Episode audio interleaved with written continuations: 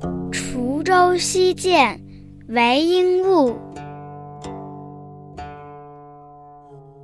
独怜幽草涧边生，上有黄鹂深树鸣。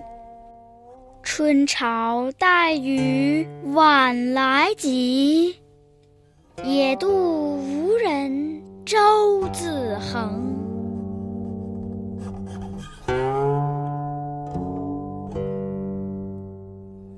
我非常喜爱这河边生长的野草，是那样的幽静而富有生趣。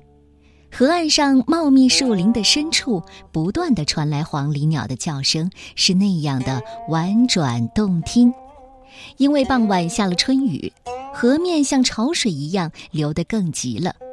在那暮色苍茫的荒野渡口，已经没有人渡河，只有小船独自横在河边上。唐德宗建中二年，韦应物任滁州刺史，他经常在郊外独步，滁州西涧就是他经常光顾的地方。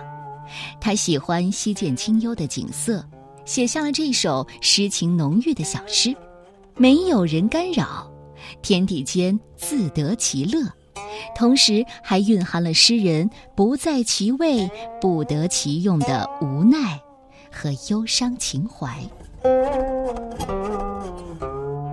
滁州西涧，韦应物。